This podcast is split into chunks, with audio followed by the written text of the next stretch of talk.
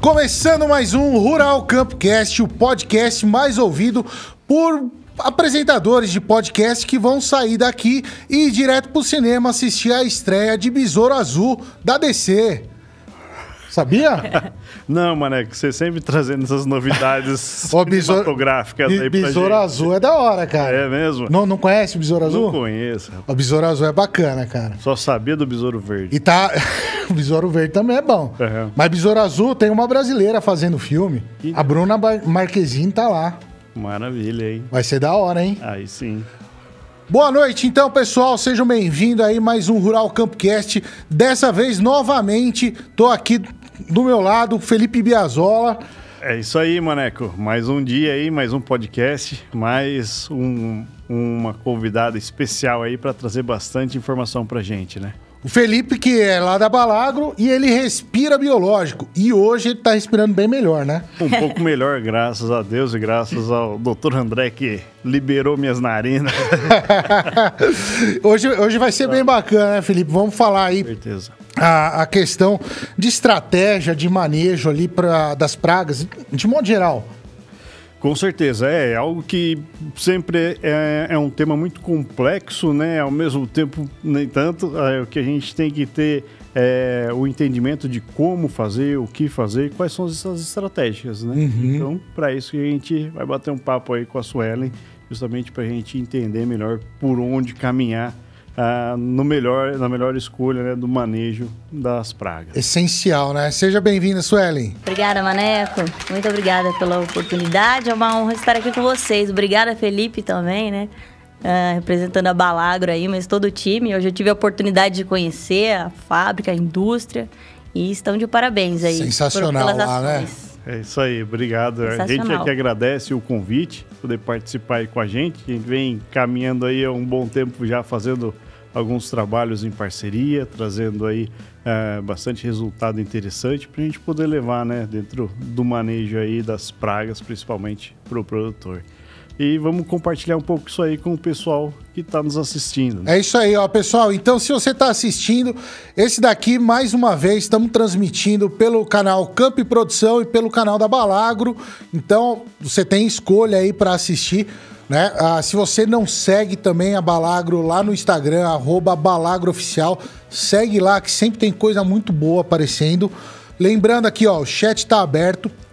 Manda sua pergunta, o que você tiver dúvida aí sobre estratégias de, de manejo de praga, porque não é só aplicar.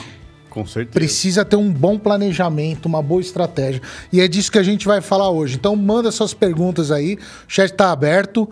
E a Suelen é fera no assunto na prática, pessoal. Isso que é mais legal, né? É, bem legal. Eu trabalho há um bom tempo já, Maneco, com o manejo integrado de pragas, né? Então, basicamente, desenvolvi meus trabalhos utilizando tanto micro-organismos, que a gente vai falar bastante hoje aqui, sejam ah, associados ou intercalados com produtos químicos e até parasitoides, predadores, né? Já, já transitei por esses, ah, por esses trabalhos, né? Então a gente vem falar um pouquinho das experiências, né? Ah, e, e e tentar falar o que a gente comentou hoje de manhã, né, Felipe? A gente quer, não quer mudar o conceito, mas tentar tirar do MIP a, a, o- a responsabilidade, tirar a responsabilidade do químico sozinho. O MIP não é só sim. aplicar, né? Na verdade, aplicar é a última da- dos recursos É que a gente tem que de todo o processo. A gente, a gente tem diversas ferramentas né, para utilizar, para ficar tudo no, o peso nas costas do químico. Exatamente. Então hoje a gente vai falar de tudo que não fazer, mas quando a gente precisar trabalhar com um produto químico, como a gente vai escolher ele adequadamente. Maravilha. Ah, antes da gente entrar nessa questão da- das estratégias, entender também o que é MIP, eu acho que é legal entender o conceito. O, a gente tem aqui diversos públicos, né? A gente já tinha falado um pouco. Então tem aquele consultor, aquele pesquisador que está assistindo a gente, ah, o agricultor também, mas tem aquele leigo, né, que está ouvindo também. Para a gente conseguir dar uma balizada na- nas ideias aqui, ah, antes de começar a falar de controle de pragas, né? Certo. Ah, de manejo de pragas. Vamos entender o que é uma praga, Sueli? Claro, com certeza. Então, é interessante a gente conceituar, né, que nem todo inseto que está presente uhum. num agroecossistema, né, não importa se seja soja, milho, independente, ele só é uma praga quando ele causa um prejuízo, né, um dano econômico, né? Caso contrário, a gente não pode considerar esse inseto praga. Né? Então é por isso que a gente estuda por culturas, porque eu posso ter um inseto que é praga numa cultura e está presente em outra que não é. Uhum. Um vetor de doenças, por exemplo. Né? Então a gente precisa uh, pensar uh, em como, como, como, compreender o papel de cada um uh, desses insetos dentro do agroecossistema. Se ele é uma praga ou se ele é só um transitante uhum. ali daquele sistema. Né?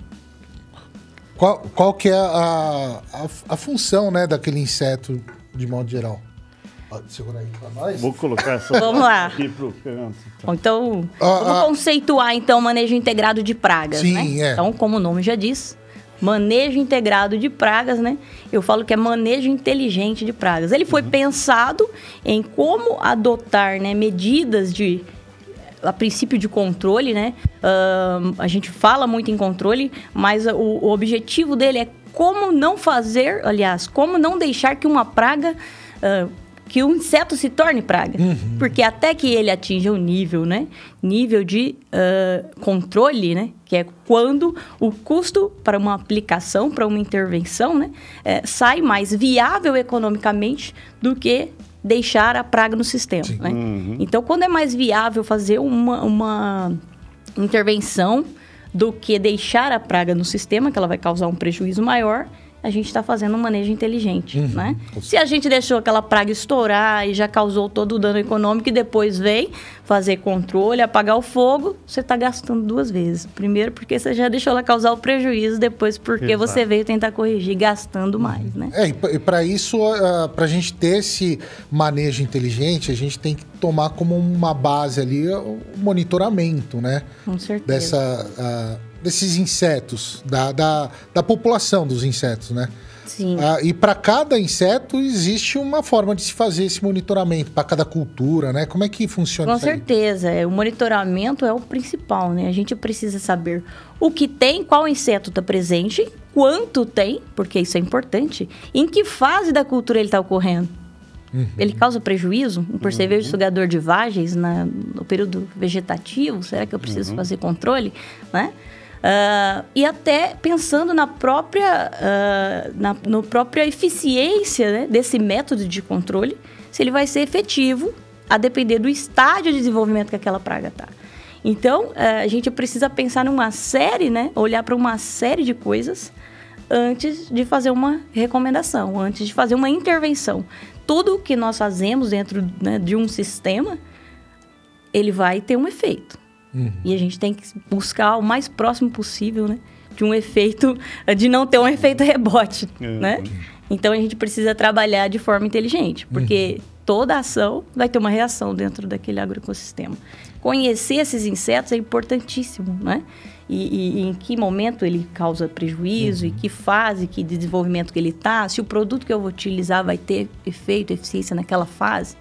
Né? É, é uma, uma frase que eu sempre digo, até tinha lá no, nos biscoitinhos da sorte. Acabou lá, os biscoitinhos? Não, ainda tem. Ah. É, tem os últimos, né? ah, né? É legal, mas, mas lá no final, lá pro final vai ter. O a questão é assim, é conhecer para manejar. Né? Exatamente. Né? Como que a gente vai querer manejar alguma coisa se não conhece? Né? Perfeito, né? Mané, com certeza. A gente precisa conhecer também, né?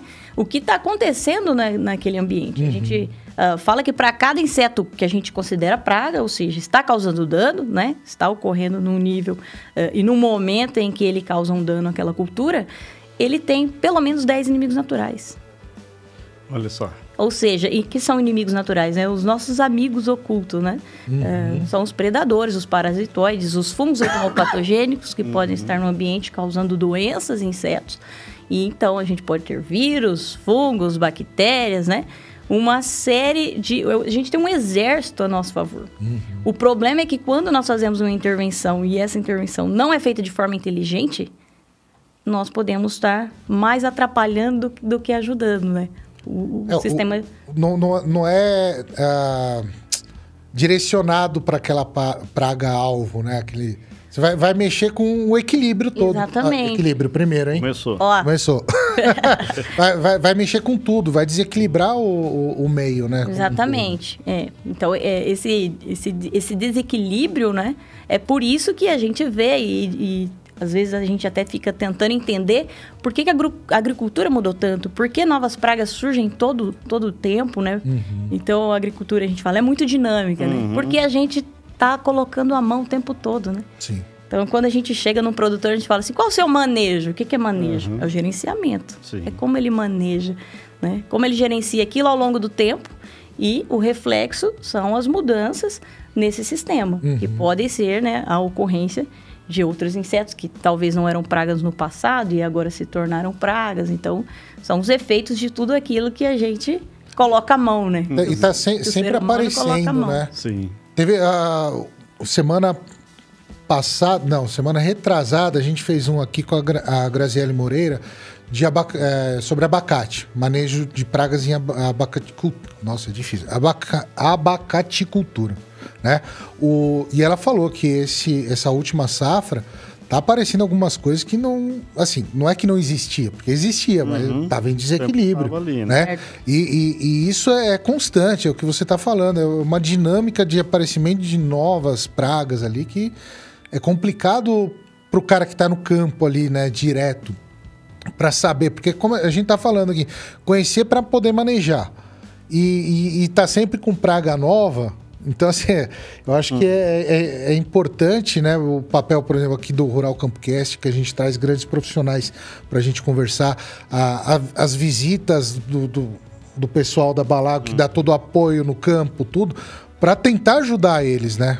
Perfeito. Porque o negócio é, é assim, na prática, né? A gente saiu um pouquinho do conceitual também e fala, pô, como é que o agricultor vai conhecer isso aí? Como é que essa informação chega, né? Uhum. Exatamente. É, cada dia tá mais. Isso aí é o que a gente fala, né? A agricultura dinâmica, toda vez a gente fala assim, ah, esse ano tá atípico. né? Todo, ano é atípico. Todo ano. Todo ano é atípico. e cada vez mais a gente vê surgindo, né? Novas pragas, novas doenças, ou cada uma tomando uma proporção que antes não, não havia, né?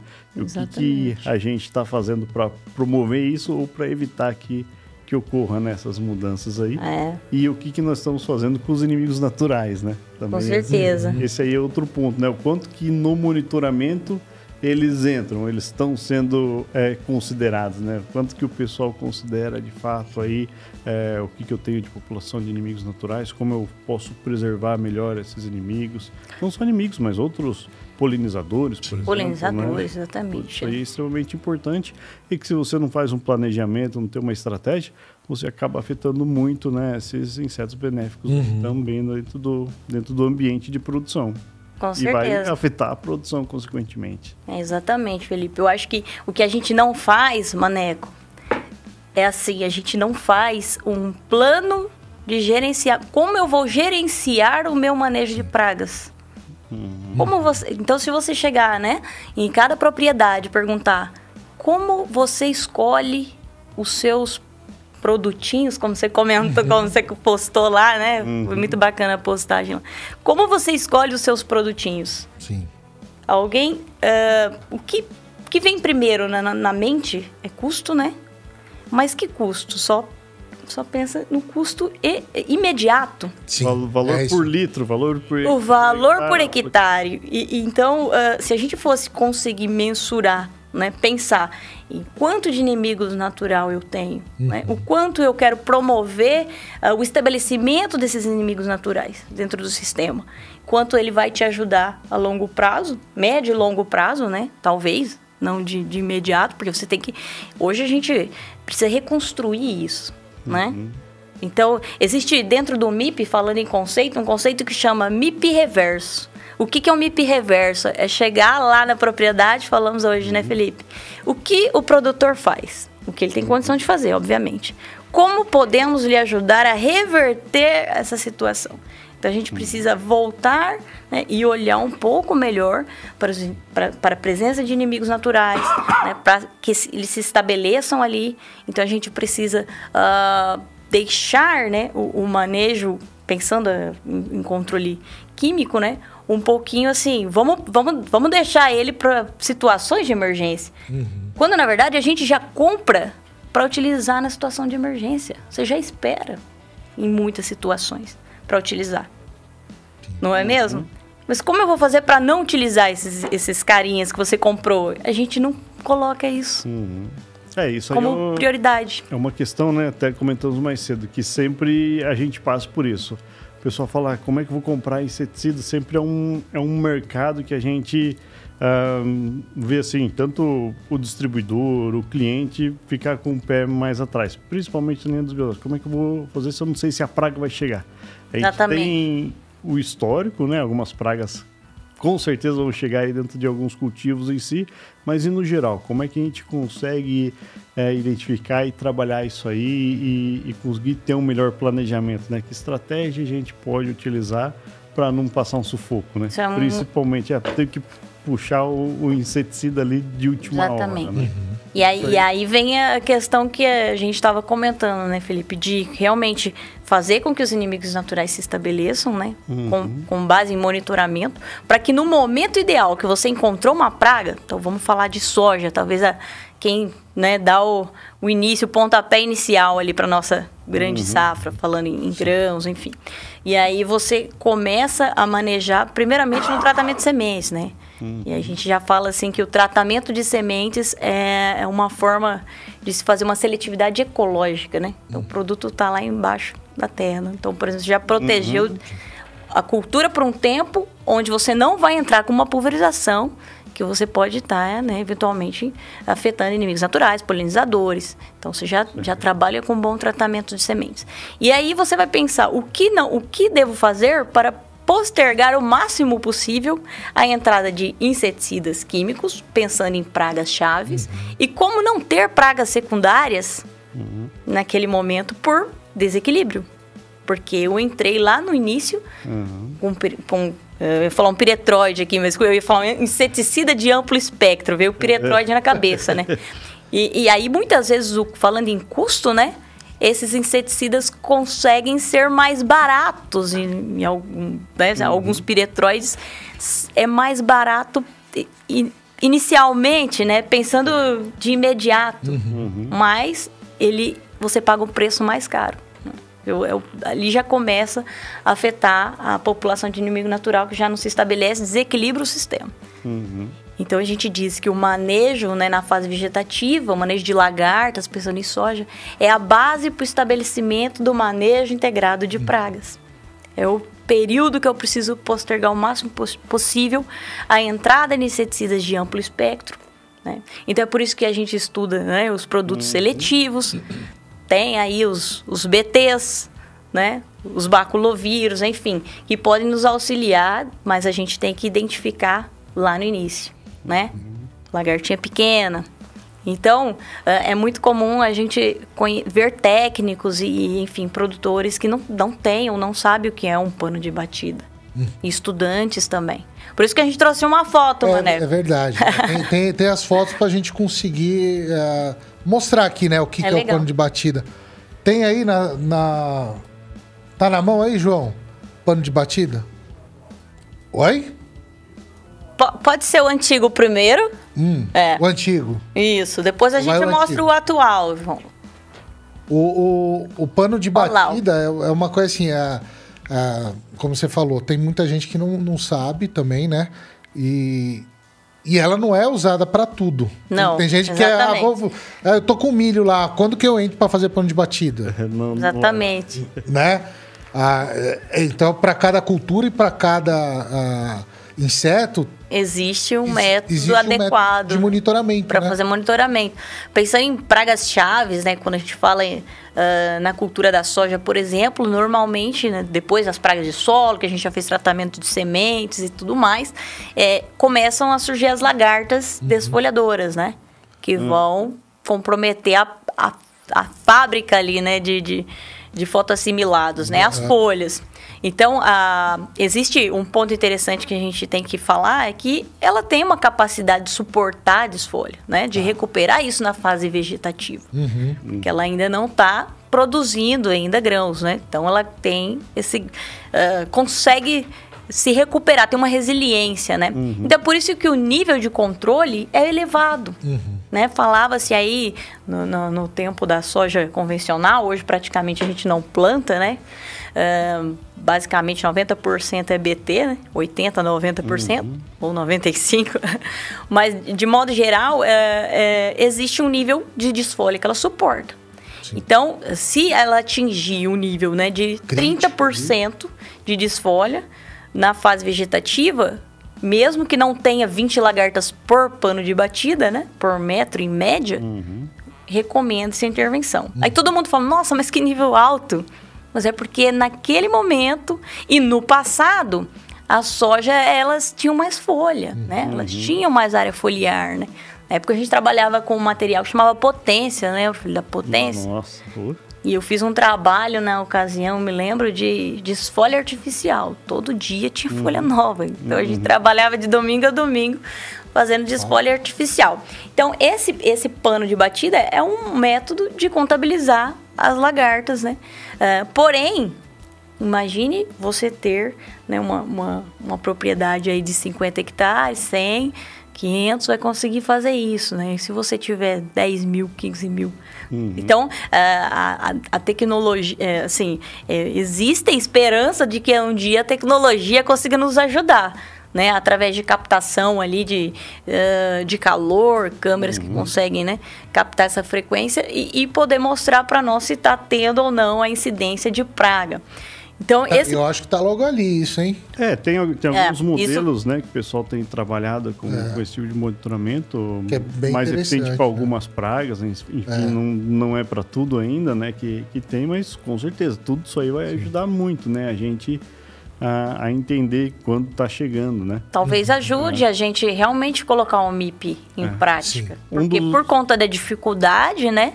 Hum. acaba se não, não fazendo monitoramento adequadamente em toda a área e, portanto, a recomendação não segue. Uhum. Uh, muitas vezes ela acaba sendo calendarizada ou quando a praga já estourou, né? um área. outro ponto que é muito importante a gente falar, né? Falando do, pano de batida, antes do pano de batida, a armadilha, né? Se a gente está pensando em podóptera, por exemplo, né? A gente conversou com com o pessoal lá da com o Gabriel outro dia, né? uhum. né, falando sobre as armadilhas delta a gente consegue atrair ali já a mariposa. Então a gente vai pegar um momento antes de ter as lagartas. Acho que nós o temos outro, também, João, é, uma foto da armadilha aí. Que o outro ponto bem importante é que tamanho de lagarta a gente está pegando nesse pano. Perfeito. O que, que a gente está enxergando de fato. Porque às vezes a gente até pega pequeno, mas e é. quem não está com o olho tão bom calibrado, tão é, e o, o, que, assim, o né? que vai aplicar também, né?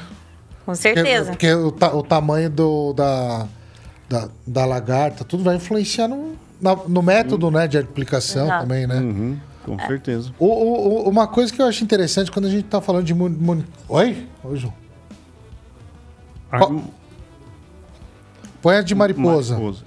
Põe a armadilha de mariposa. Uma, uma coisa que é, que é, interessante quando a gente fala de monitoramento de modo geral, ah, não, não só para o grande, mas eu acredito também, principalmente para o pequeno, uhum. né? A, a gente sempre fala assim, ah, existe um nível de, de controle, né? Que seria o nível de dano econômico. Uhum. Ah, e daí, lógico, o conceitual do MIP, ele joga esse número. Mas, assim, esse número depende de outras questões também. Com certeza. Né? Tipo, número de plantas, qual, qual que é o tamanho da sua área? Uma coisa é você perder uhum. a um pouquinho lá, vai, mil metros quadrados de soja, se você tem 50 hectares. Uma uhum. coisa é mil metros quadrados de soja se você tem um hectare. Exatamente. Então, então existe essa questão também, né? É, na verdade, o nível de, de controle, né? Que é um pouco abaixo de, do nível de dano, uhum. entre 8% e 10%. Viu que eu tô lembrando o número? tá eu bom, falei tá que eu não bom, sou boa com números, mas eu tô lembrando. É, ele é um pouco abaixo do nível de, de controle, esse nível de ação, e ele nunca foi engessado. Uhum. Se você pegar a literatura antiga, né, você vai ver que nunca foi. A gente tem um preconceito com o manejo integrado. Uhum. Porque é, ele, ele prega um cenário ideal, né? É, mas, na verdade, é, nós precisamos entender e adaptar ao que a gente consegue fazer. A realidade de cada um então, ali, né? É, ele depende né, de, de capacidade operacional, não é? tamanho da área. Uhum. O produto já está no, no barracão, vai ter que comprar ainda. Uhum. Né? Vou ligar lá para o Felipe, me entrega de hoje para amanhã 20 mil litros de cera. Vai dar conta não, né, Felipe? Opa, Vai ter que chegar lá entrega. refrigerado. Vai mandar onde? Então, é, é, é, tudo, é, é tudo muito conceitual a princípio, mas sempre fo- foi pensado, né, já abaixo do nível de dano econômico, para que o produtor né, já, Essa já tem que se planejar, né? Sim. Exatamente. Então, essa armadilha aqui que a gente pode ver, que o Felipe comentou, ela é mais interessante que o pano de batida, ah, pensando que ela vai, ah, através da atratividade por feromônio, né? é, ela consegue captar mariposas específicas, né? Ou seja, eu quero captar só espodóptera. Então, só vai cair espodóptera frugiperda aqui. Né? Eu quero só helicoverpa. De vez em quando cai umas primas, das heliotine ali, mas Uhum. vem só as helicoverpas, né? E você consegue colocar na bordadura dos talhões, onde inicia-se né, o processo ali das migrações. Então, a partir de um determinado momento, né, existem estudos que tentam correlacionar. A partir de quantas mariposas nessa arma- armadilha eu posso fazer uma intervenção química, por exemplo? Uhum. E tem-se até um número, né? É, que agora eu não lembro, então. Mas pensando em manejo biológico, a gente. Né? Isso, isso Bom. foi trabalhado para controle químico. Para controle químico, né? O que, que a gente quer é não deixar nesse controle. Pensando no nesse nível de biológico. controle, né? Desenhado para o químico, de fato. Eu não preciso esperar cair 30 lá, Hum. 17, se não me engano, não, me- não vou me lembrar, para poder entrar com a intervenção. É, né? porque o, o biológico não vai ser na hora também, né? Exatamente. Que nem o químico, você olha pra trás tá caindo ali. O Uhum. biológico vai.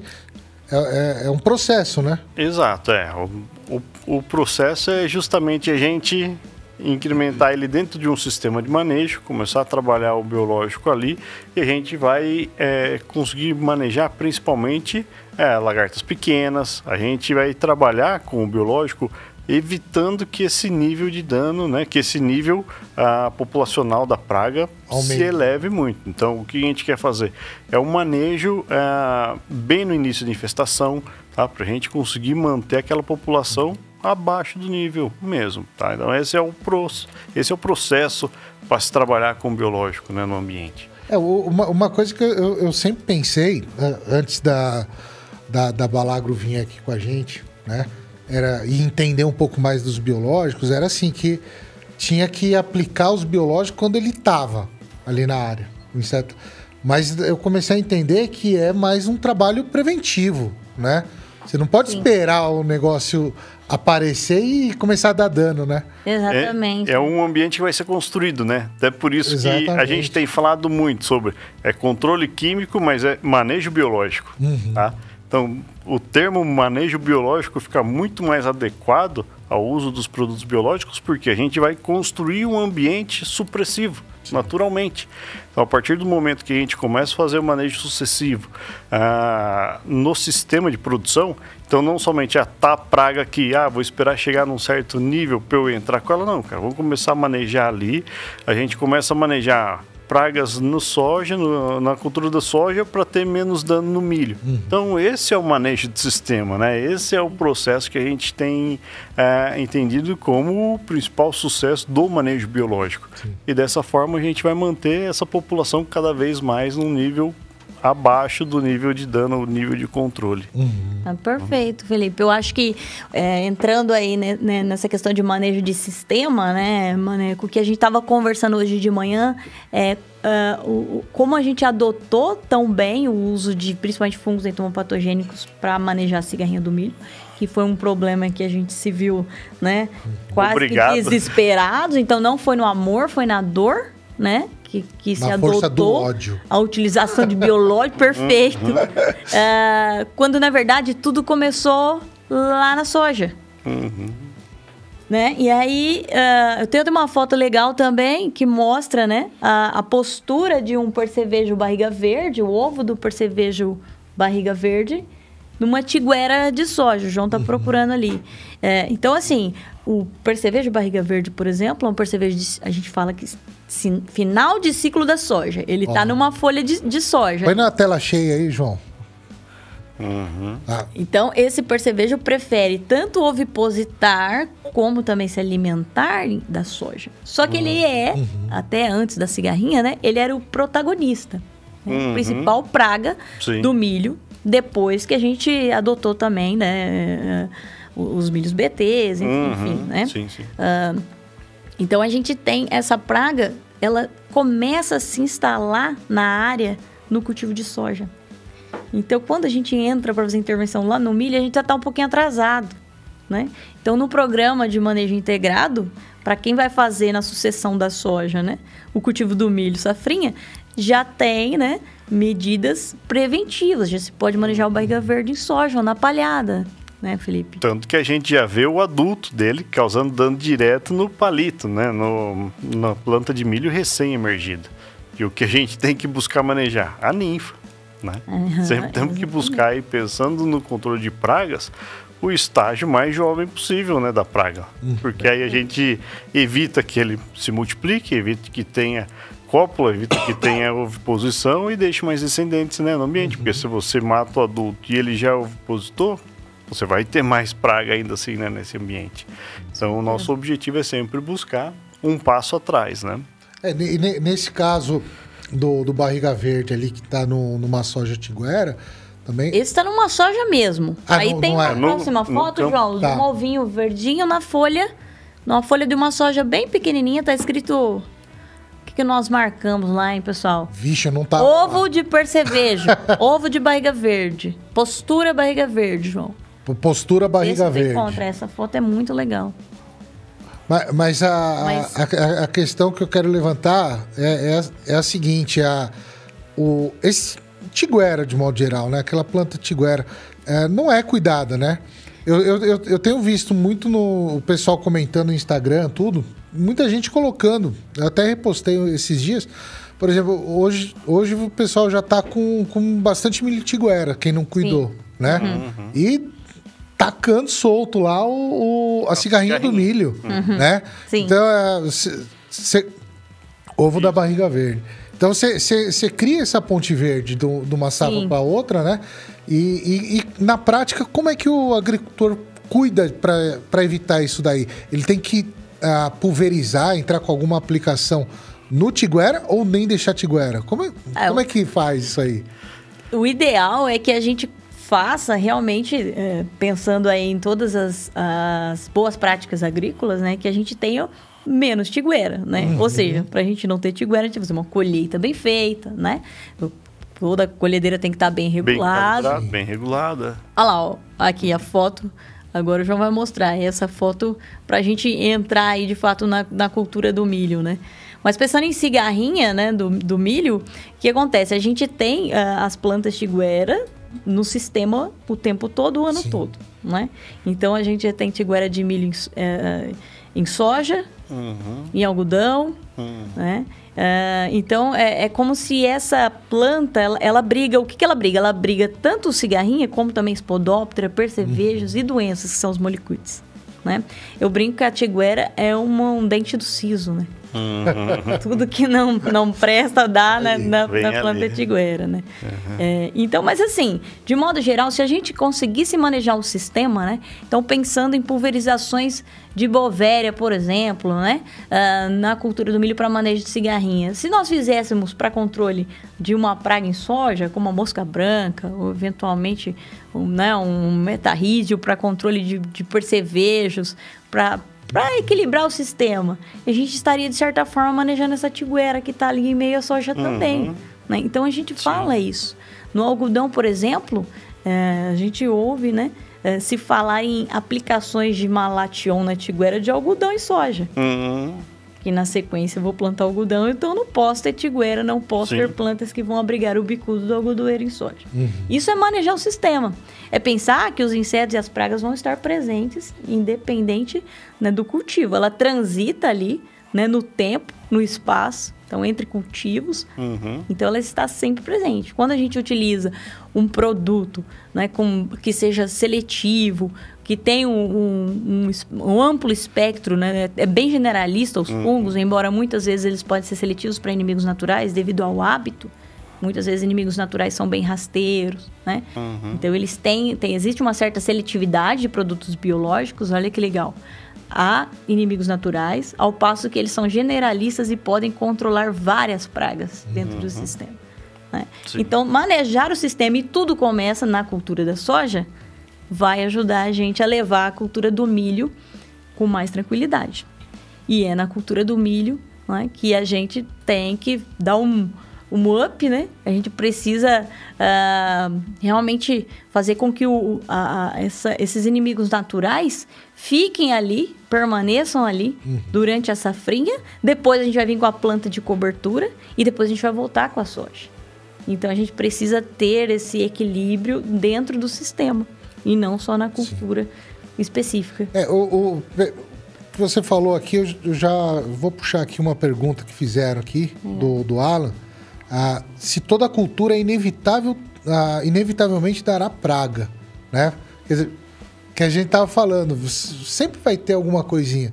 A certo. questão é, é, é, a população, né? uhum. né? É manter a população equilibrada, né? É, exatamente. Acho que depende também bastante do objetivo dessa cultura, uhum. né? Eu posso implantar uma braquiária, por, por exemplo, numa safrinha somente para fazer palhada, né?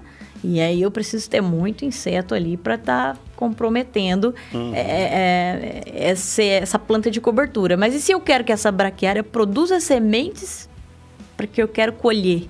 Uhum. Já, é, já é uma então, é cultura, né? Então é por isso que o manejo, o manejo de pragas é pensado em custo da cultura, uhum. né? A gente tem que colocar uh, o nível de, de, controle, ele é calculado com base em vários índices e um, e um deles é o custo né, da, do, da cultura que se uh, você se você objetiva colheita ou se é só para uma planta de cobertura mesmo, por exemplo, uhum. para proteger o solo. Uhum. Então, Realmente depende, né? Depende. Eu tinha que soltar depende. essa, né?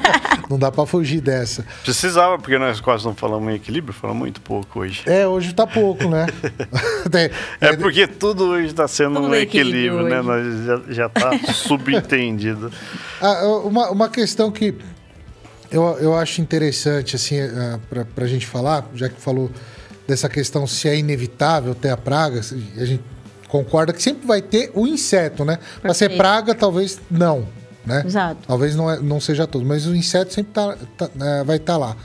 Ah, eu, eu, eu, a gente tem uma comunidade, ó, pessoal, quem não tá na comunidade do, do Rural Campcast lá no Instagram, entra lá no, no arroba Maneco Zago, entra no, na nossa comunidade, sempre abre lá, a gente faz umas dinâmicas, bate um papo legal.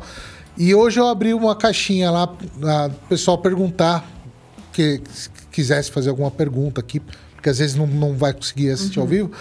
É, não, teve uma pessoa que colocou assim. É, eu não vou abrir agora que não vai dar tempo, não. Mas, assim, é, é, ela falou, questionou o seguinte: ela falou que ela trabalha com agrofloresta e agrofloresta não existe uma praga, não existe praga, né? Certo. Uhum. Ah, eu, eu queria que saber um pouco dessa sua opinião, assim, o que, que você acha disso? Se a gente realmente consegue uh, ter um ambiente extremamente controlado, que não precisa pulverizar nada, não precisa entrar com aplicação nenhuma. Porque para mim, quando eu, eu, eu, já trabalhei com agrofloresta, mas mesmo assim eu, me sou um pouco utópico. Entendi. Você não precisa fazer nada, né? Uhum. É. Porque até numa floresta, que é o ponto onde está mais maior equilíbrio, a gente sempre vê ali os insetos uh, atacando as plantas, tudo, né? Certo.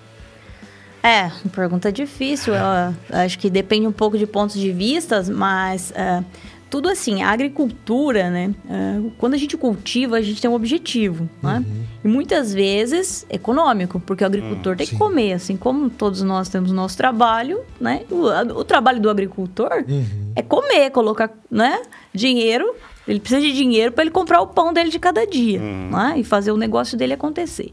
Então, aí vem o manejo integrado. Né? Quando a gente fala em que, que tem que ser econômico, viável do ponto de vista econômico, social e ambiental. Uhum. Né? Então, se a gente tem uma cultura, uma monocultura, seja lá do que for, né? Eu tenho mais disponibilidade de um alimento. Se eu tenho disponibilidade só de um alimento, é inevitável que eu vou selecionar, de certa forma, né? Aliás, o ambiente, né? Os próprios uh, indivíduos ali, uhum. uh, que conseguem se adaptar melhor, conseguem se alimentar daquela cultura em específico, uh, com certeza eles vão sair na frente. mesmo assim, nós vamos ter inimigos naturais, tudo vai, vai estar em equilíbrio. Mas para a gente ter um perfeito equilíbrio, só se a gente tiver numa mata intocável, né? Sim. Aí E lá, olhe lá. E olhe lá. Olhe no, lá, é, né? exatamente, né? Então, é, eu acho que... No- no- numa monocultura, é, é, a gente consegue aumentar, por exemplo, fazendo faixas de corredores ecológicos, corredores de refúgio, né? Que, né, A gente chama. A, a gente consegue aumentar essa população de inimigos naturais e enriquecer o ambiente? É possível, né? A proposta, na verdade, do próprio milho na safrinha, né? é, inicial, pensando também né, nessa questão conceitual de MIP, sempre foi, né? Fazer com que os, os inimigos naturais se, esta- se estabeleçam no Sim. sistema lá no milho, né? Por quê, né? O milho, até, até um tempo atrás, né? A gente não tinha cigarrinha. Era poucas A gente fazia pouquíssimas aplicações para o percevejo de barriga verde em algumas regiões, outras um Uhum. pouco menos. Principalmente depois da adoção da tecnologia BT, né? Então a gente tinha um número muito baixo de aplicações. A Uhum. gente conseguia ter muita joaninha, tesourinha, crisopídeo, né? Esses inimigos naturais se estabelecendo. Então o MIP foi, colo- eh, eh, o MIP colocou o milho, né?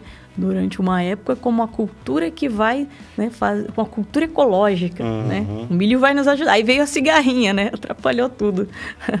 Mas, ah, e aí, eh, essa questão de plantas de cobertura, às vezes a gente acaba pensando né, um pouco mais no solo e tudo mais, mas a gente também está né, proporcionando um ambiente para inimigos naturais se estabelecerem ali também. Sim. né?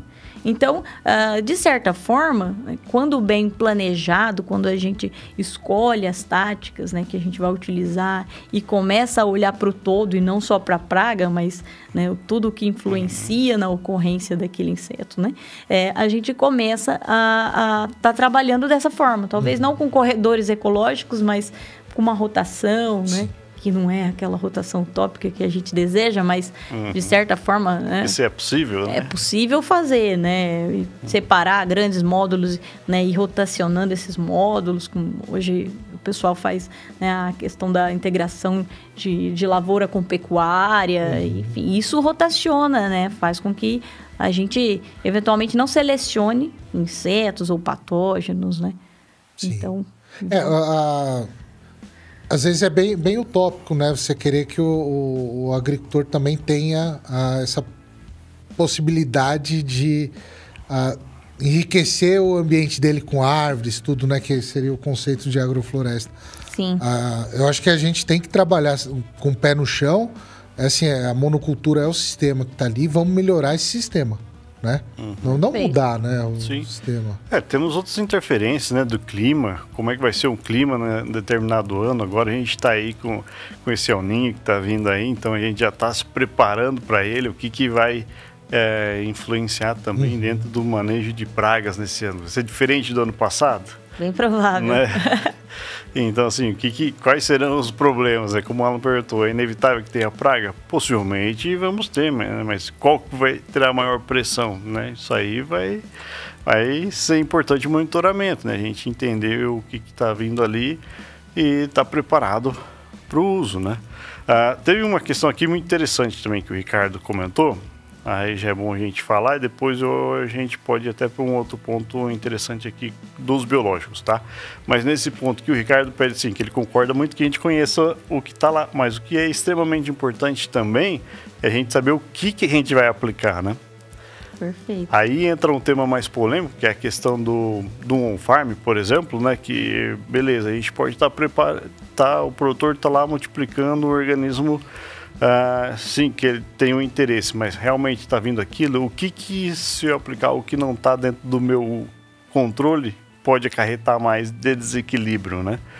Mas sim, pensar, principalmente é, essa é importante a gente ter os produtos é, registrados, né? Um produto que vem da indústria com qualidade, você sabe o que você está buscando ali para aplicar, mas como que a gente ah, se resguarda disso, né? Como que, que vem dentro do momento da estratégia, como que a gente vai entrar já dentro desse planejamento para ter um produto né, preparado ali para fazer o manejo de determinada praga. A gente tem que saber o que está lá, mas Perfeito. como a gente vai saber o que usar, né, Suelen? É, é. A primeira coisa é fazer análise de risco, né? Tudo que a gente vai fazer, você tem um risco. Então, você tem um risco de não ter um sucesso no controle. Você tem um risco de perder o time.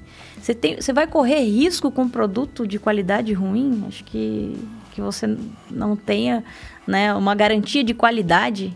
Então, assim, acho que a gente não pode errar nisso, porque tem custo operacional, tem custo, né? É, Para o agroecossistema, você tem um custo. Hum. Né? O que, que eu estou colocando ali? Né? Então, é, é, é, necessário que a gente trabalhe com produtos registrados, com dose de bula, né?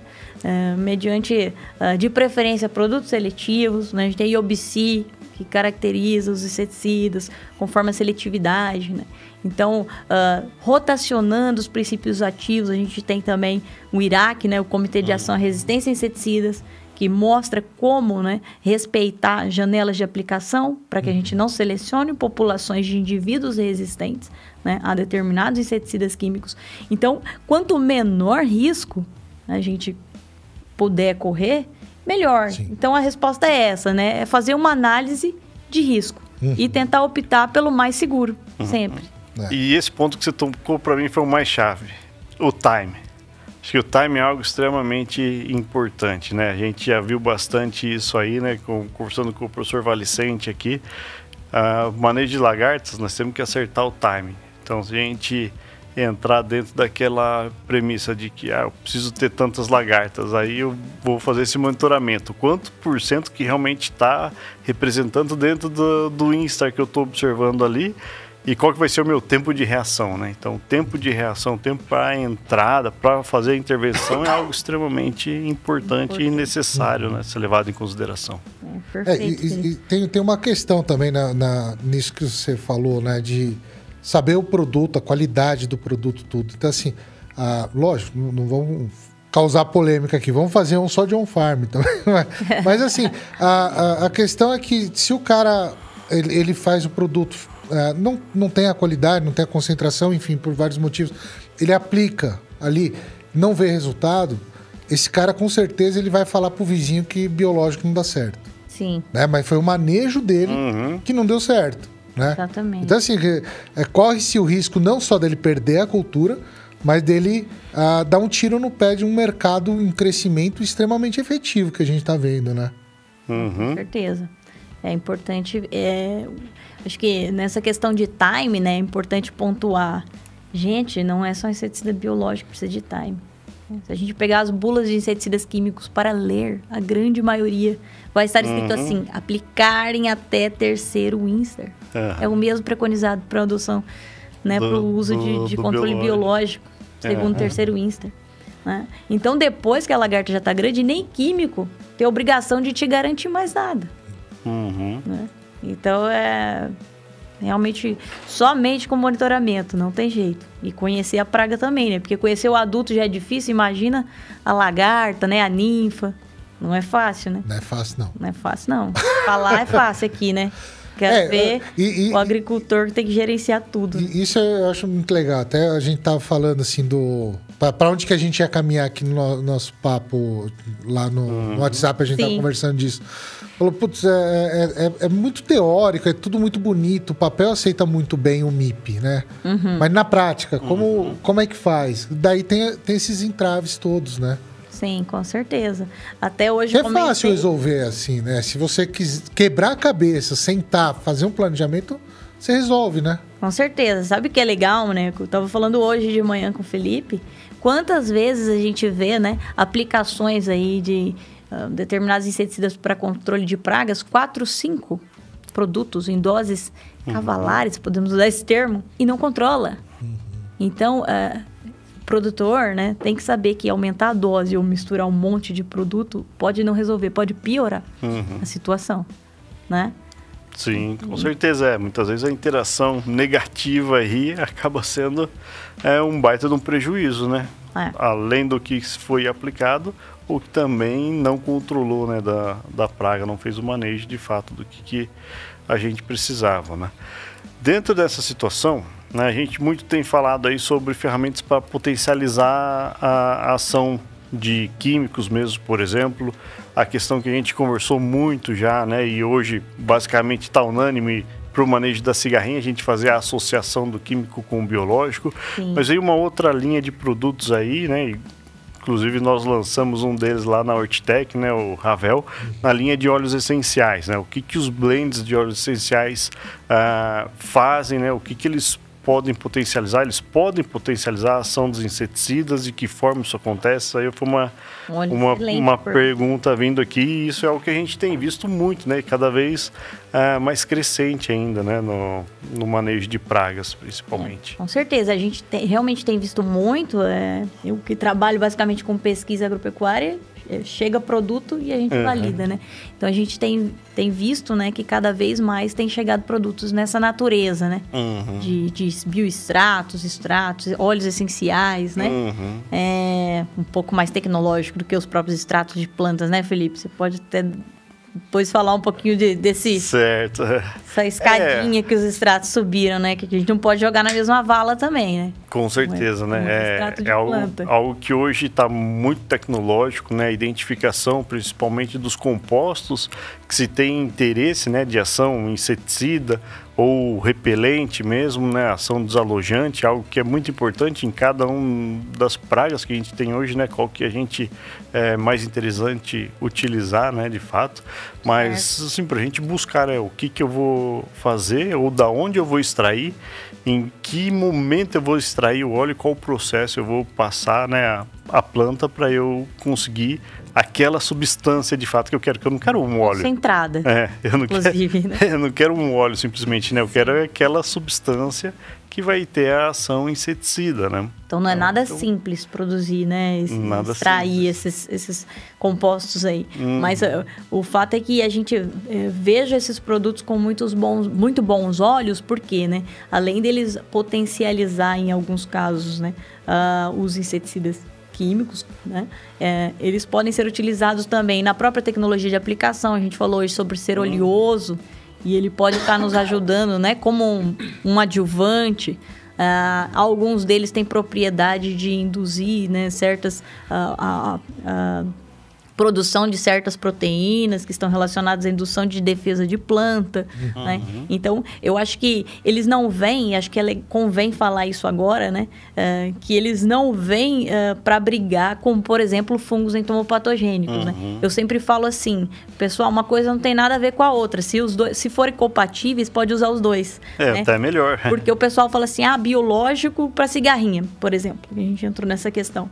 E acha que biológico é tudo igual. Que utilizar um fungo fungo entomopatogênico, que tem a capacidade de persistir no ambiente, né? Onde a gente busca. Uh, a gente quer aumentar o residual. Então, falando uhum. em fungo entomopatogênico, a gente usa o termo uh, persistência no ambiente, uhum. né, Felipe?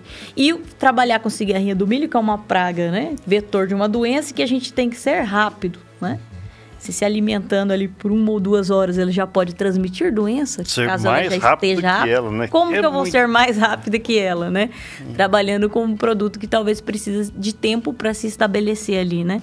E aí uhum. vem, né, esses produtos até nas próprias, pensando em compatibilidade com fungicidas, uhum. eu acho legal, por exemplo, ah, vamos fazer uma aplicação no cedo ali para fungicidas. Esse ano choveu muito, em V4, em V6 eu preciso entrar com fungicida. É uma baita Colocar uma bovéria lá, né? Então, uhum. vamos poder trabalhar com um extrato, uhum. por exemplo, né? Uhum. Então, eu acho que são nichos diferentes, assim. Então, não, não dá para é, comparar é, uma coisa são, com outra. São ferramentas que você tem disponíveis ali, Exatamente. né? Exatamente.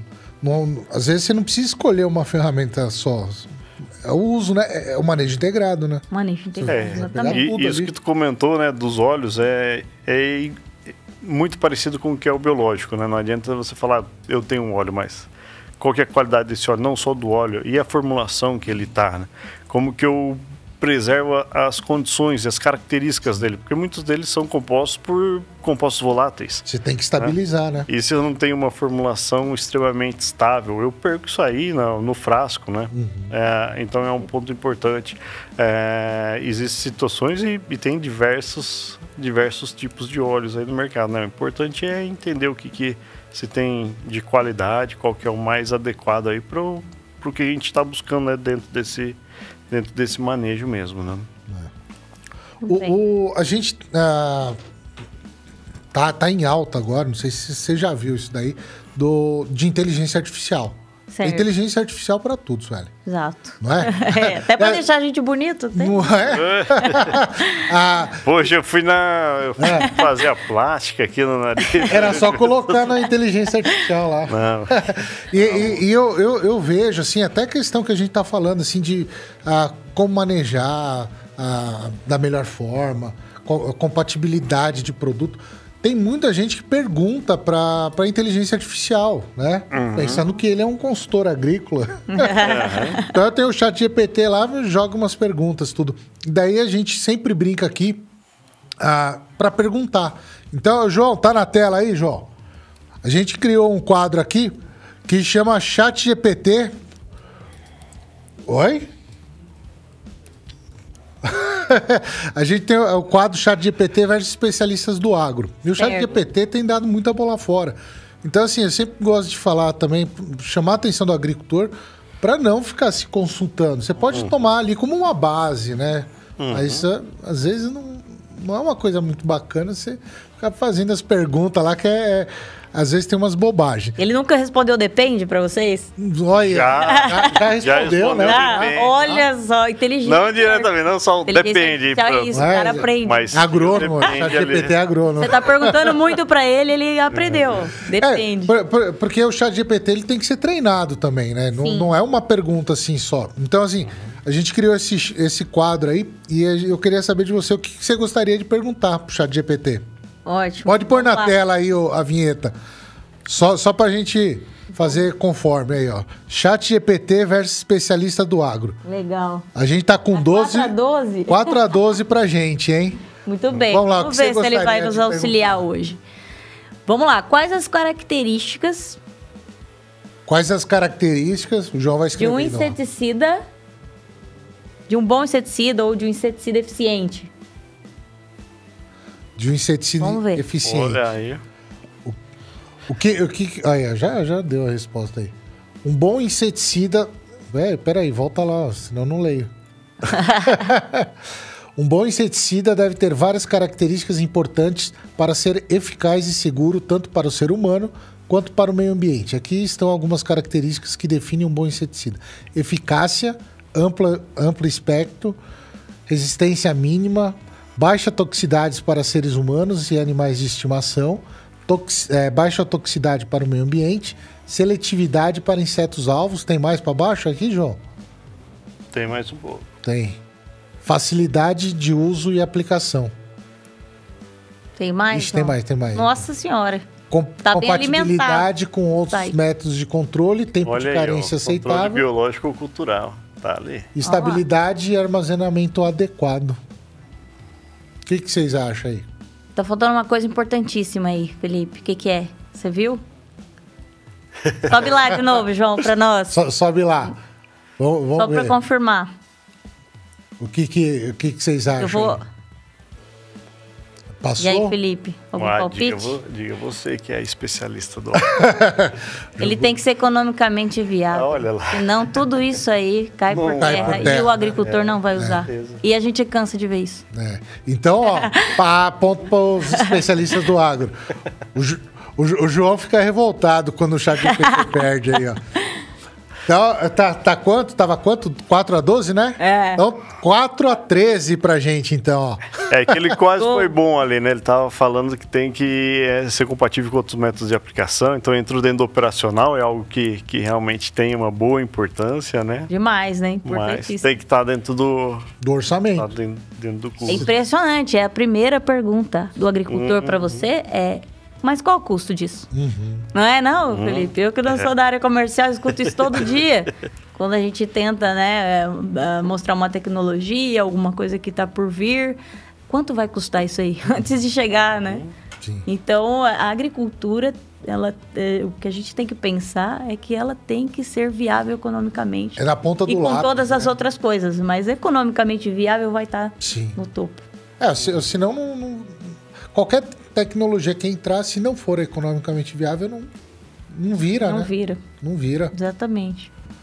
Tem. Tem algumas Mais perguntas aqui. Pergunta Tem aqui? uma aqui que eu acho que já vai ser até bacana da gente entrar num, num outro tema e usar algumas fotos que a Suelen trouxe aí também, tá? Que o Mikael, ele pede aí, pensando no manejo biológico da cultura do algodão. Já sabia que você vinha da região Legal. de Chapadão, né? Então, das principais regiões produtoras da, da cultura do algodoeiro. Ah, pensando em qual praga, adivinha? Ácaro, bicudo? Bicudo, né? Muito? Bem. Qual que é a melhor ferramenta, né? A ferramenta para ser utilizada e qual pode ser a melhor estratégia a ser adotada, né? Qual o melhor manejo a ser feito? Ou já que nós estamos falando de estratégia, muito bom. Qual a melhor estratégia do manejo do bicudo? Tá, joia. Muito legal. Tem uns fotos mesmo, verdade, né? O primeiro, primeiro ponto aí, pensando em, na cultura do algodoeiro, é o monitoramento, né? Eu tenho até uma foto legal também numa armadilha de monitoramento de bicudo, João. Ô, João. Ah, o, a foto tá fácil aí? Monitoramento essa, de bicudo? Tá? Exato, tá? é. Hum. Então, é, bom, o monitoramento do bicudo, é, ele é realizado através de uma armadilha, com feromônio lá, uma armadilha, ó. O pessoal da Ampaçu, Associação de Produtores de Algodão, lá do Mato Grosso do Sul, né? Concentra-se boa parte em Chapadão do Sul. E é, essas armadilhas são colocadas numa distância de 100 metros, né? No perímetro do talhão, uh, tanto na pré-semeadura, também na pré-colheita, tá vendo ali, ó? Já tá desfolhado uhum. o algodão, eles vão, coloca a armadilha. Uhum. Então consegue-se, né, entender por onde o bicudo entra, né? E também onde ele sai uh, da área. Então você consegue fazer mapas, né? Identificar pontos de risco. É, na, na, tá na tela cheia, tá. só para avisar o pessoal que a armadilha tá deitada ali, né? Porque te, não sei por que, que teve que entrar assim, mas é. Probleminha. Tinha que pedir o prompt pro, tele, pro Pode, pode tirar ali da, da tela cheia aí. Tá joia. Mas aqui dá pra Mas gente. Vê que tá cheio de bicudo bem. lá dentro, ó, eles foram atraídos, né? E é obviamente que isso não acontece em todo o talhão. Uhum. Não são todas as armadilhas que estão assim, né? Não vamos pensar que o produtor de algodão de Chapadão do Sul, tá. né? É, com certeza. Convive com isso. Foi uma safra realmente difícil, assim, de uma pressão bem alta, diferente desse ano, uhum. assim como foi para cigarrinha também. Então, o clima influencia demais, né, uh, na ocorrência de pragas. E aí, uh, baseado nisso, a primeira estratégia do produtor de algodão é entrar com aplicações onde o bicudo entra. Né? Então, as aplicações de bordadura, principalmente no período reprodutivo, quando começa a aparecer a primeira estrutura reprodutiva ali, o primeiro botão floral, uhum. que é onde ele vai, né, para se alimentar, para ovipositar, começa-se as aplicações. Antes da chegada do bicudo, já começa a se aplicar em bordadura. Uhum. Então, de, de, certa forma, está sendo seletivo. Uhum. Né? E aí, mediante a detecção do bicudo na, na bordadura, realiza-se aplicações, né, as baterias, chamadas de baterias, intervaladas a cada três ou cinco dias, né, uhum. uh, de três a cinco aplicações. E isso né, é uma forma de, de certa forma, você está tentando não entrar dentro do talhão em área total. Né? Isso é uma estratégia. Pensando na utilização de biológicos, né? tem uma estratégia para manejo de mosca branca com a área do uhum. vizinho que planta soja, uhum. né? a soja que está migrando para o algodão recém-plantado, né? plantou seu algodão ali em dezembro, já tem muita uhum. soja no campo, já tem soja Sim. que está colhendo em janeiro. E aí a migração de mosca branca é muito elevada. Então as pulverizações de bovéria, por exemplo, né, ou de fungos entomopatogênicos de outra também espécies, são colocadas ali em bordadura. E aí, Maneco, tem uma foto legal também aí, João, do bicudo colonizado. Olha lá o que, que a gente consegue encontrar nessas áreas aí, né?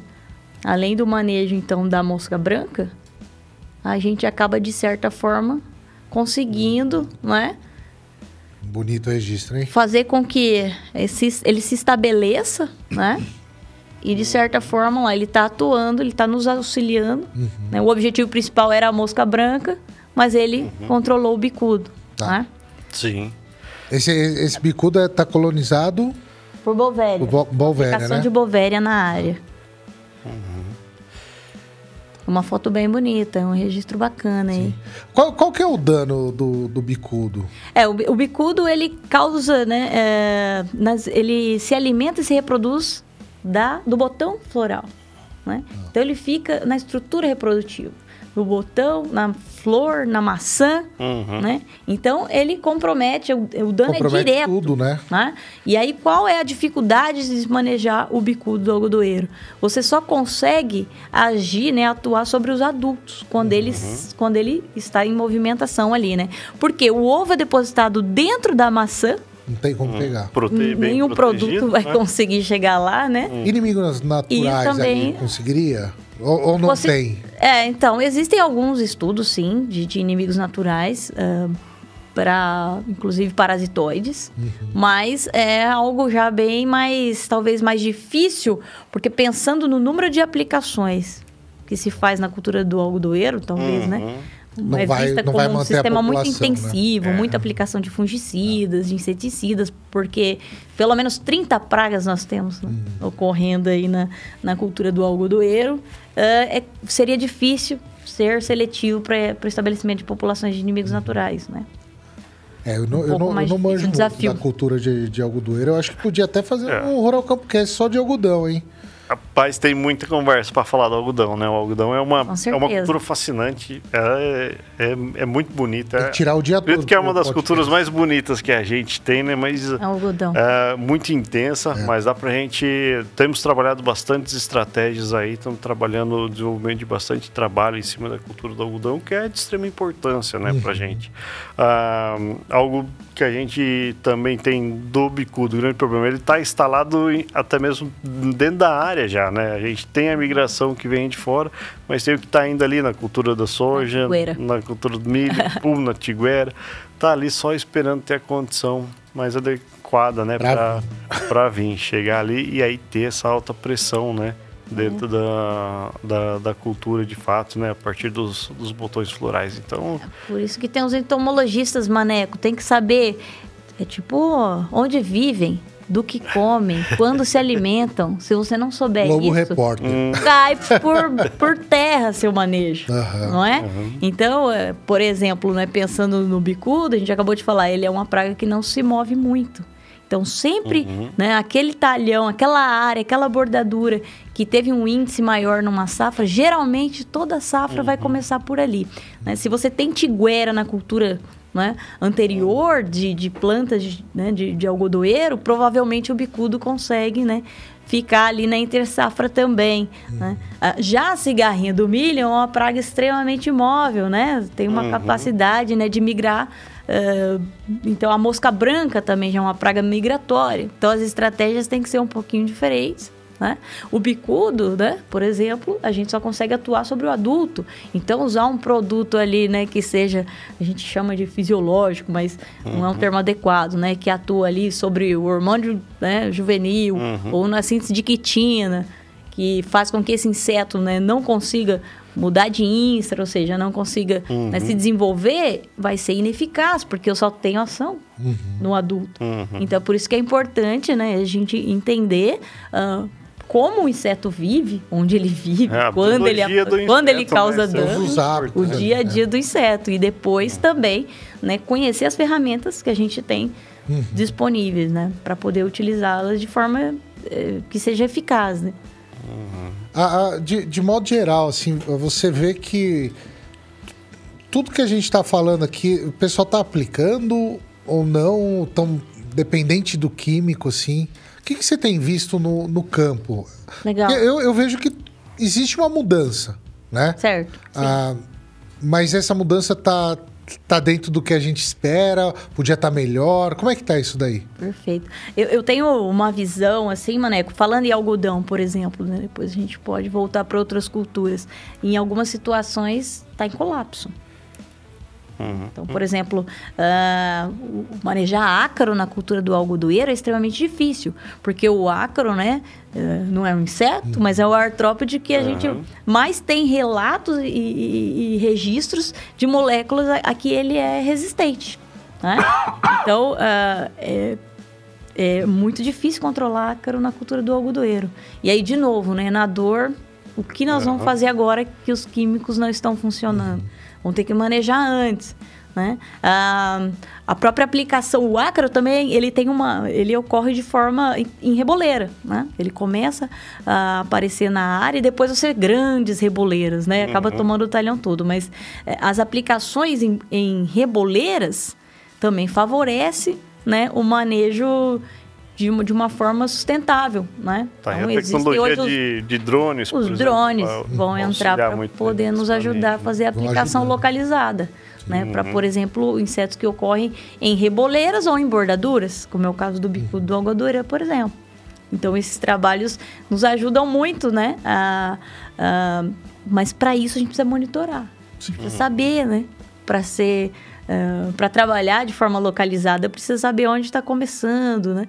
E pegar ali no, no, Já que biológico tem que ser um pouco mais preventivo, você tem que uhum. captar aquele inseto antes mesmo de conseguir ver um dano uhum. por exemplo, do ácaro. E ele é muito difícil de ver olho nu, né? Uhum. Muito difícil. É, com certeza. O ácaro veio aí numa grande dificuldade de manejo. A gente vem buscando soluções, né? Temos aí em algumas culturas já conseguido trabalhar de uma forma bastante eficiente. É, e, e olha só que bacana, entra naquele, naquela situação. A gente lançou o Celtic, né? Por uhum. exemplo, manejo de, de sugadores. Mosca branca é, é, um, é uma praga-chave, né? Então, assim, Uh, temos um, fizemos dois lançamentos, o, uh, o, Celtic e o Ravel, os dois também pensando em mosca branca. Isso aí são ferramentas que dá para a gente trabalhar e, consequentemente, a gente tem ação em cima de outras pragas também. Uh, e o ácaro é um, é um algo que está na nossa mira aí, justamente para pesar dentro desse manejo, né? Pulgões vem crescendo muito, né, Suelen? Demais, principalmente gente... milho. A gente viu muito esse ano, né? Falou, nossa, a cigarrinha deu uma trégua, mas eu vi o pulgão, né? Uhum.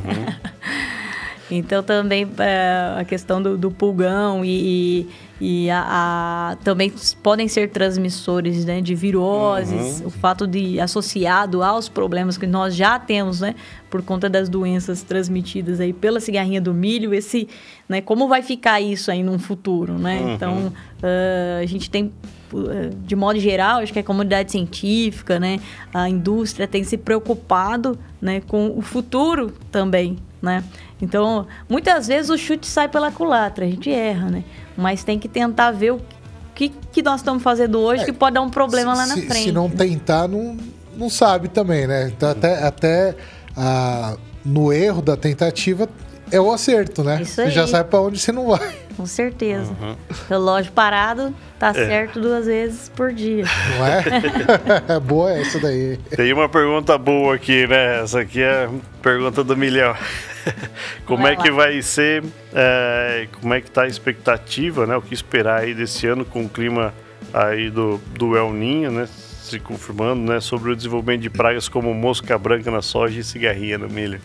Uh, Principalmente é. a gente pensar numa situação do, do cerrado aí. Como tá o estoque lá de biológicos, né, Felipe? Vocês estão é. botando para produ produzir, né? Uhum. Então, é, na verdade, a gente, uh, fazendo monitoramento, né, o que, que nós observamos? Que tem, uh, as praias estão no sistema. Né? A mosca branca está uhum. aí, no final do ciclo do algodão. A cigarrinha está no milho, né? Eu tenho uma foto também, João, de uma armadilha aí de, de do final de ciclo. João, tá me ouvindo, João? No... Me ajuda aí. uma armadilha no final de ciclo e a gente consegue captar né, um número muito elevado de cigarrinha. Uhum. Então, o que, que aconteceu, por exemplo, com a cigarrinha da safra passada para essa, né? Nós conseguimos observar Isso que... Essa daí. Essa daí, ó. Daí. Essa foto mesmo. Então, essa, essa foto foi tirada um dia, uns, um, um ou dois dias depois né, da instalação da armadilha, no final do uhum. ciclo aí já da cultura do milho, né? Praticamente aí, na maturação fisiológica. Então, é, essa praga está no sistema, né? uhum. né? Por que, que ela não foi um problema para nós nessa safra tão grande? Né? De novo, né? A gente falou muito isso hoje, eu tenho falado muito isso nos últimos dias, né? Que o pessoal todo tem perguntado simplesmente porque o inseto, né, ele é responsivo às condições ambientais de uma maneira, hum. uh, imagina, nós, né? Puxa o... Uma analogia, nós aqui, né? Se o, se o João mudar dois graus a temperatura ali, a gente já sente. Imagina um inseto desse tamanho. Sim. Uma mudança de um, dois graus dia, né?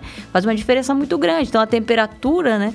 É um fator limitante para reprodução de insetos. Vai fazer ter mais ou menos gerações ali. Né? Perfeito. Né? E, e com isso a gente viu a cigarrinha, ela demorou um pouco a chegar.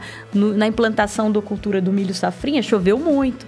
A chuva por si só faz um controle mecânico também, de certa forma, né? Uhum. E depois uh, ela começou a se estabelecer. Né?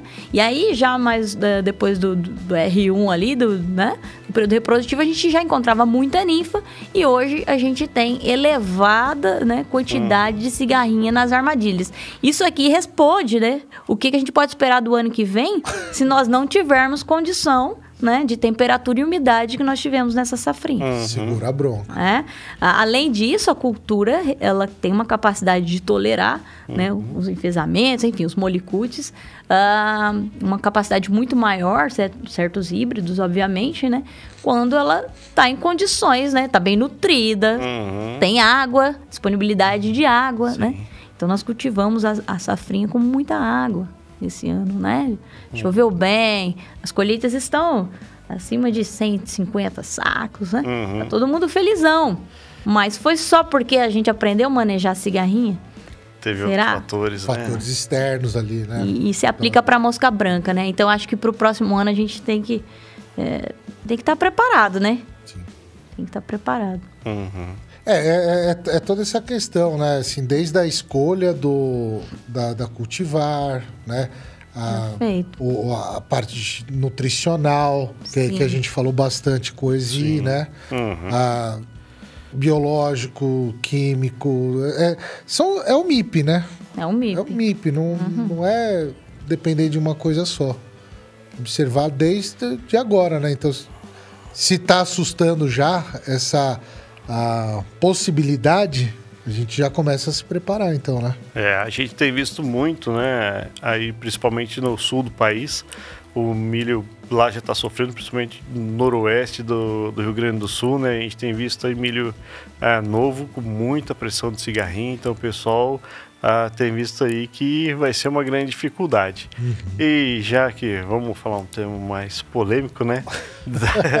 tem a nova cigarrinha. Muito bem. Qual que é essa a cigarrinha africana, né? Eu acredito que o, o soltou essa pra ah, hoje. Será que não?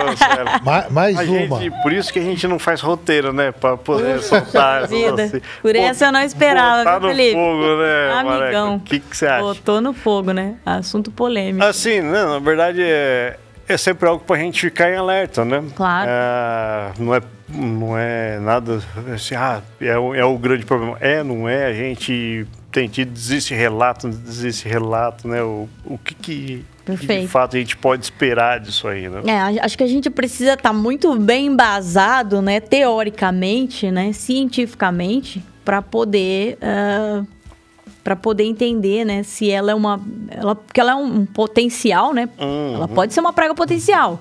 E é importante a gente identificar e detectar e saber que ela está presente, né?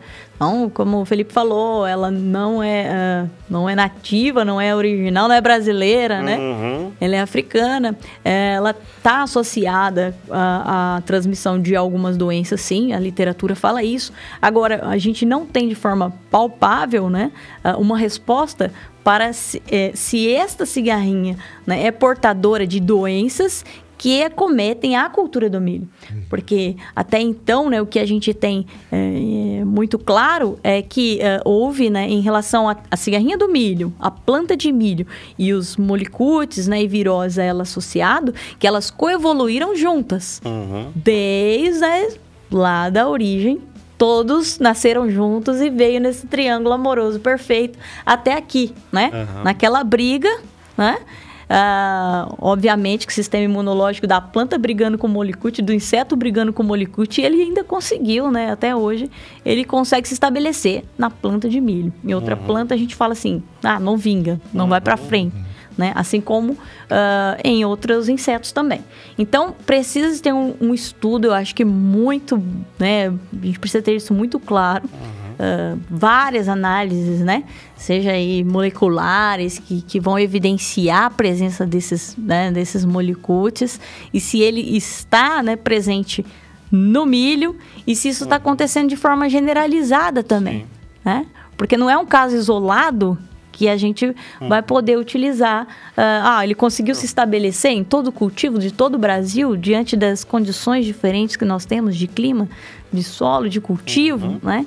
Então é cedo. É. Acho, eu a, acho que é cedo. A questão é o seguinte, né? Que eu, gente... no meu entendimento, é não para alarmar, mas para não negligenciar é. também, né? Legal. Não dá então, bobeira. O, o né? ponto é esse, a gente tem que entender, a pesquisa tem que fazer o papel dela, né? De fato, a gente tem que conseguir é, a identificação é excelente, né? Ter uhum. o relato da, da ocorrência da, da praga aí, se né, foi identificado em, em, em plantas tigueras, foi identificado em, em, lavoura de milho, né?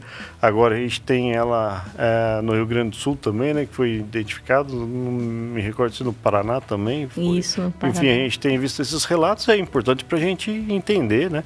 Não é uma questão, ah, pronto, agora é o grande problema que a gente vai vir. Mas sempre não negligenciar também, né? Porque, como a Sônia pode, né, é, eventualmente... Se tem um potencial, não bobeia. Um grande, um grande problema aí, né?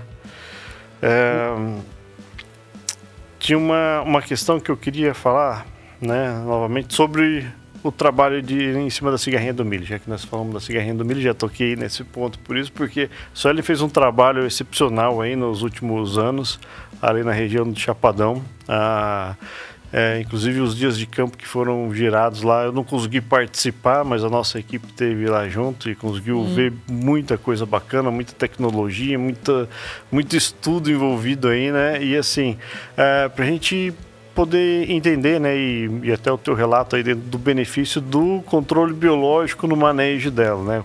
Sim. Seu manejo associado, manejo uh, sequencial, se, se eu faço biológico só quando está mais à frente, né? mais, mais nos estágios mais avançados. Uh, e para você comentar também um pouquinho mais do que você viu com relação à persistência né? do, do biológico no ambiente, qual que é o benefício que a gente pode ter é, disso aí, né? Ah, no, no, manejo da. Eu agradeço a oportunidade, porque eu gosto de, de falar bastante a respeito do assunto, né? Cigarrinha do milho, tenho me dedicado, né? Hum. Bastante nos últimos, nos últimos três anos. E realmente a gente tem feito eventos, né? Focados no manejo, né? Da cigarrinha do milho uh, e envolvido uh, várias empresas, né? Uh, com um único objetivo, né? Era um problema de todos nós, né? Então a gente precisava buscar soluções. E aí as primeiras dúvidas que surgiram, né, é, eram assim, né? Biológico funciona, primeiro ponto. Se eu tenho biológico, eu posso associar com, com para que eu possa aproveitar a operação, né? Uhum. Ter menos custos, eu vou ter que fazer intercalado, né? Qual o intervalo entre, entre aplicações, sejam só inseticidas químicos, por exemplo? Então, essas dúvidas mais básicas, a gente já tentou, né? Correu atrás, uhum. fez um monte de trabalho e conseguiu, uh, pelo menos ver para que caminhos a gente ia, né? Então a primeira coisa que a gente observou foi que a associação era benéfica, que ficava melhor associar do que intercalar. Era um sinergismo muito bom, né? Uhum. Uma molécula ali que estava atuando e uma doença entrando ao mesmo tempo. Uhum. O processo era muito mais rápido de morte desse inseto que causa né, uh, um dano em função da sua alimentação, transmite uma doença. Então, uhum. a gente precisava ser rápidos, né? Uhum. A gente sabe que o biológico precisa de um tempinho. E esse tempinho que ele precisa, será que ele nos ajuda para a gente ganhar tempo e intervalo de aplicações? Porque a ideia era, será que nós vamos ter que aplicar a cada três dias? Hum. Não, né? A bula dos inseticidas nem permite isso, né? E não ficaria economicamente viável, né? Que, primeiro ponto, não tem como. Então a gente conseguiu observar também, né, Felipe, que esse período, né, esse persistência ou esse residual, vamos, vamos utilizar esse termo, poderia sim se estender para sete dias, por exemplo, uma vez por uhum. semana é possível, né, na fase crítica, que é da emergência da planta do milho, né, até ali o VC, V8, V10, mais ou uhum. menos, né, dependendo do material, ele pode ser mais ou menos é, tolerante. Então, é, essas, essas, é, esses questionamentos mais básicos, né, a gente já tem um pouquinho um norte, né? Pensando em áreas onde a gente tem o cultivo do milho, por exemplo, no verão, ou mesmo quando a cigarrinha aparece mais tardiamente, o controle biológico com fungo entomopatogênico é sensacional, né? Porque duas caixas, né, que a gente tem que abrir na nossa cabeça quando fala é, enfesamento, cigarrinha, é, Maneco, você quer controlar a cigarrinha do milho ou você quer manejar enfesamento? Para colher mais. Uhum. Ah, eu quero manejar enfesamento e quero colher mais. Mas vai sobrar cigarrinha para você para o ano que vem. Ou se você está cultivando na safra, vai sobrar para safrinha. Uhum. Então, é conceituar manejo de enfesamentos. Aí o pessoal uhum. fala, ah, mas você maneja enfesamento com inseticida biológico ainda? Sim, a gente claro. maneja com inseticida biológico. Né? E outras Sim ferramentas também, né? A nutrição, como a gente falou, a própria indução de resistência, né? Bioativação de defesa de planta vai nos ajudar, né? Mas pensando em controle da população de cigarrinha de final de ciclo, porque é aquela lá, né? que vai sair e vai migrar para outra área e vai permanecer no sistema, os fungos entomopatogênicos dá para nós essa, uh, esse residual, essa uhum. uh, consegue se estabelecer no ambiente, né? E o ideal é que a gente maneja durante todo o ciclo, né? Uhum. E aí é uma grande dificuldade, né? Porque acaba se tendo, uh, pensando em custo, né?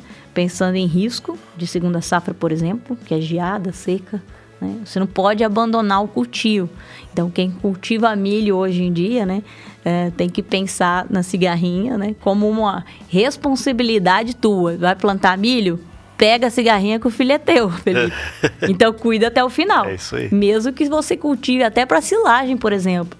Né? Você uhum. tem que manejar a cigarrinha lá. Pensando, e aí você tem o biológico. Pensando nessa situação, né? nesse conceito que nós queremos colher, né? Então, conforme a gente tiver menos plantas enfesadas, né? Melhor desenvolvimento de espiga, mais colheita, né? Ah, o quanto que ferramentas para indução de resistência, a melhor manejo metabólico em si da planta, né? Trabalhar aí uma ativação do metabolismo da planta. Quanto que isso aí a gente consegue, já conseguimos medir isso, a gente consegue uh, ter uma indicação uh, do, de, de, trazer o benefício da menos enfesamento e mais colheita também? É, é maior do que a gente imagina, na verdade. Dentro, dentro do, dos ensaios experimentais, inclusive que foram conduzidos né, nesses, nessas oportunidades que fizemos eventos, né, como o Felipe comentou, uh, a gente uh, via que muitas vezes brigar com uma com uma cigarrinha do milho é muito difícil, né? Porque ela é uma um inseto que tem uma aptidão por transmitir a doença muito rápida, né? De uma maneira muito rápida. Então, quando ela chega já doente, já passou pelo período de latência, né? E ela chegou na planta pequenininha, nós precisamos ser rápidos. E nós observamos dentro dos estudos que dificilmente um inseticida químico ou associado com biológico consegue né, uma eficiência uhum. uh, acima aí de 70%, 80%. Né? E como ele é um inseto vetor, né, transmissor de doenças, não importa a quantidade, né? Uhum. A presença já é um problema. Presença né? ou ausência, né? Presença ou ausência.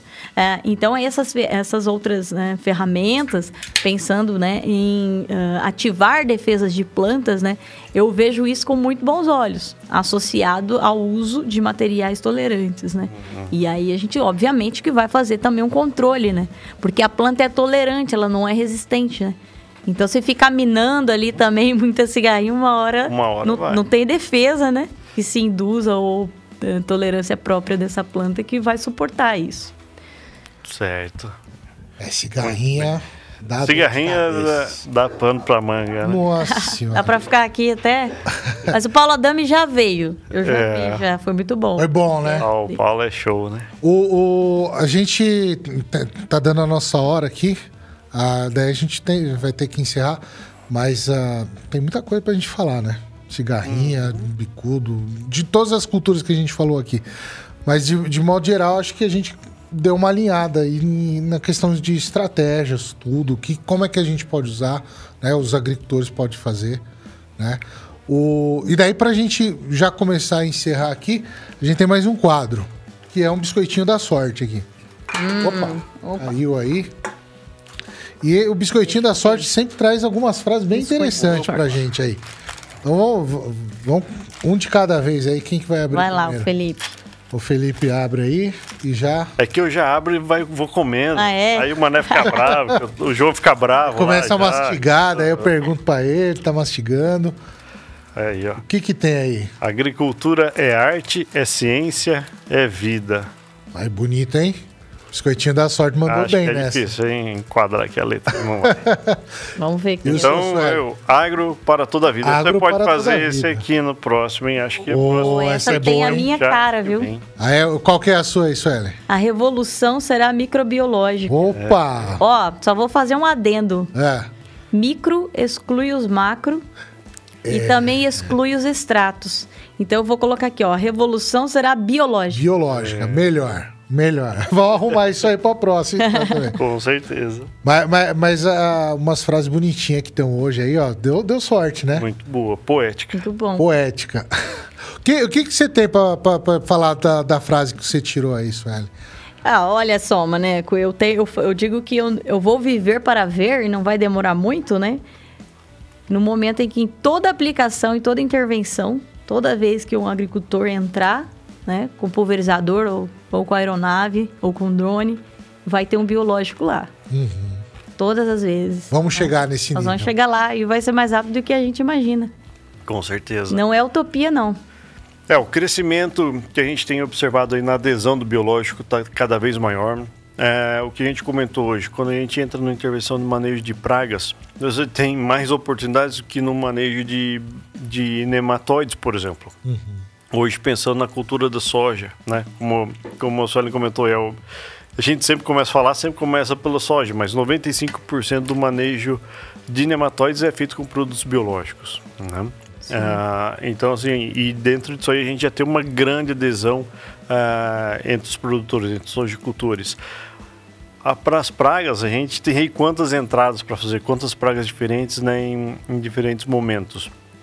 A gente teve um crescimento absurdo aí, né, nos últimos anos. Lógico que a cigarrinha do milho puxou isso, mas antes nós tivemos aí a Helicoverpa, lá em 2012, Sim. 13, né, como ah, também uma grande impulsionadora do controle biológico.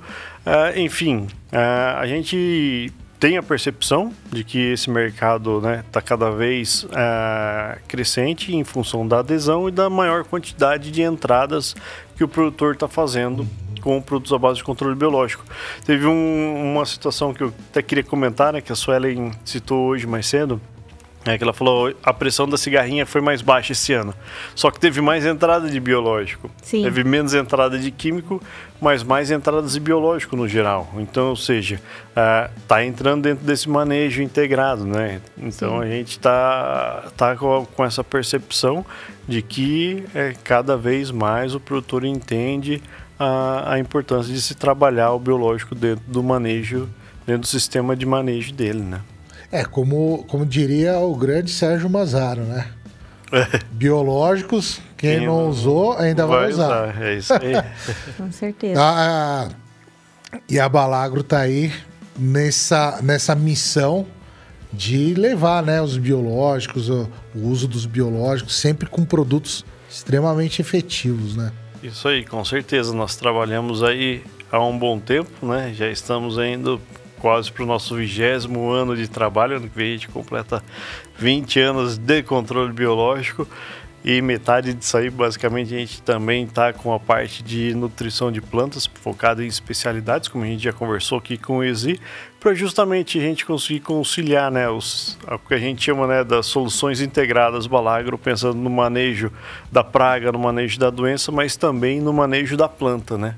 Porque não adianta só a gente matar ou controlar ou, ou fazer o manejo da praga, mas o quanto que a gente pode potencializar né, numa colheita, é, evitar as perdas, né, na verdade, ah, dessa colheita aí. Então, esse é o nosso trabalho para toda a vida. Balagro para toda a vida. então. Balagro para toda a vida. É isso aí. Ô, Sueli, ah, p- pra, pra gente encerrar já, que realmente tá dando a nossa hora aí, ah, o que, que você tem, assim, ah, de algum recado pro, pro produtor, pro pessoal que tá assistindo a gente, sobre essa questão de manejo de, de pragas de modo geral? Você- É, é, vou terminar igual aquelas propagandas de bu- quando acaba a propaganda de um inseticida químico, vem procure um agrônomo, adote receituário, trabalhe com produtos né, registrados. Então, assim, procurar um profissional, né? Procurar a ajuda de um profissional ah, que conheça, né? A, a praga que ele está trabalhando, que não seja nenhum aventureiro, né? Pensando em controle biológico, a gente pode ver muito disso, né? É, em todos os segmentos, né? Não só na assistência uhum. técnica, mas também Sim. na indústria, em todos os segmentos, né? Então a gente sempre procurar fontes, né? Que sejam, né? É, seguras mesmo. Então uh, buscar informação com quem tem propriedade para falar, né?